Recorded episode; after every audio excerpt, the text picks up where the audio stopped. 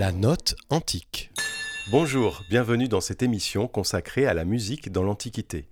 Aujourd'hui, je vais vous parler de l'incroyable histoire des trompettes de Toutankhamon.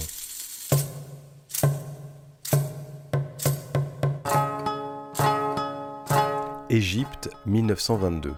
Près de Luxor, dans la vallée des rois, Howard Carter fait cette découverte extraordinaire, le fameux tombeau du pharaon Toutankhamon, mort en 1327 avant notre ère. Parmi cet incroyable trésor, il découvre deux trompettes, l'une en bronze ou en cuivre, qui mesure environ 50 cm, et l'autre en argent, d'environ 57 cm.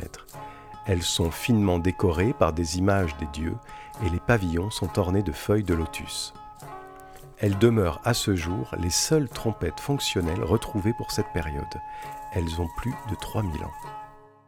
On sait par ailleurs, par des fresques, que ces trompettes sont jouées dans des festivités religieuses, mais qu'elles sont avant tout utilisées dans un contexte militaire.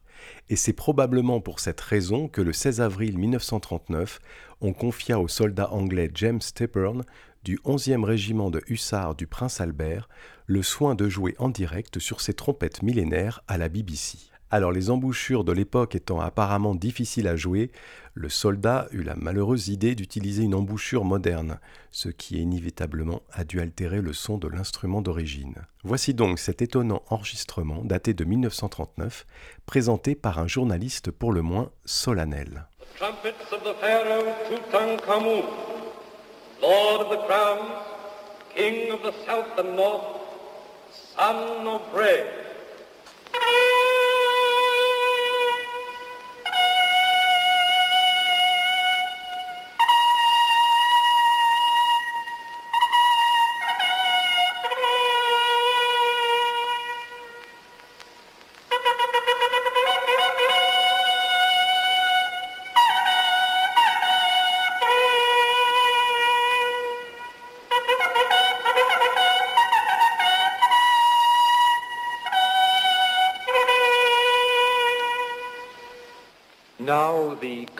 Et maintenant, la trompette en cuivre.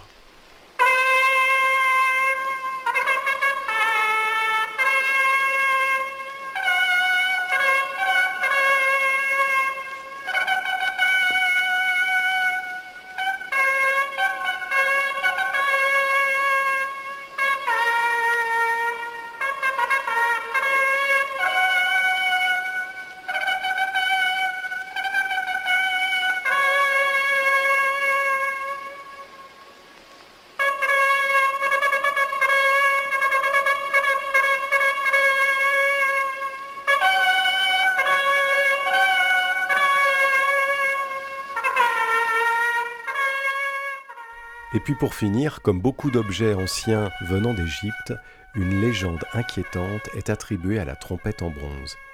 Oui, elle provoquerait la guerre. Quatre mois après la diffusion de cette émission, la Deuxième Guerre mondiale éclate. Plus tard, en 1967, c'est un employé du musée égyptien du Caire qui décide de souffler dans une des trompettes.